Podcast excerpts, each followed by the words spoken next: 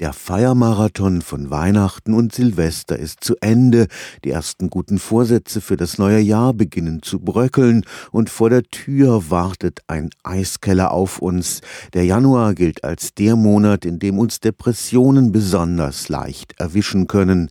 Aber wir müssen uns auch in diesen düsteren Tagen nicht schmollend ins Bett zurückziehen und Trübsal blasen.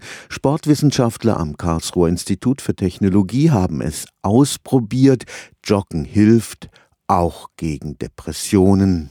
Lauf dich glücklich. Unter diesem Motto hat das Studentenwerk Karlsruhe gemeinsam mit dem Sportwissenschaftlichen Institut ein Bewegungsprogramm gegen Depressionen entwickelt.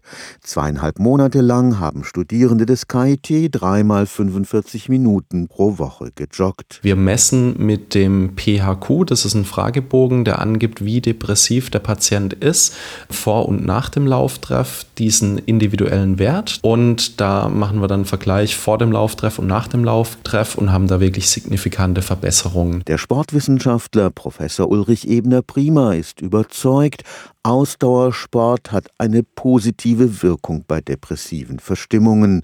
Das haben zahlreiche wissenschaftliche Studien bewiesen. Einerseits nur Sport als Treatment, dann hat man geschaut die Kombination zwischen medikamentöser Therapie plus Sporttherapie und natürlich auch noch getestet Placebo plus Sporttherapie. Und egal welche dieser Studien man sich anschaut, sieht man, dass Sport auf jeden Fall eine positive Wirkung hat, eine antidepressive Wirkung. Allerdings haben diese Studien meist die Kurzzeiteffekte untersucht. Regelmäßiges Joggen kann nicht nur drohende Depressionen abwehren, es steigert auch das allgemeine Wohlbefinden. Wir ermitteln mit dem WHO von der Weltgesundheitsorganisation, gibt es einen Fragebogen mit fünf Items insgesamt und anhand dieses Fragebogens kann man die Lebensqualität von Personen, von Menschen messen und auch dieser Score erhöht sich durch den Lauftreff signifikant. Auf keinen Fall aber sollte man das Thema Depression auf die leichte Schulter nehmen. Wenn es in die Richtung schwere Depressionen geht, dann führt letztendlich an einer Behandlung mit Medikamenten kein Weg vorbei. Stefan Fuchs, Karlsruher Institut für Technologie.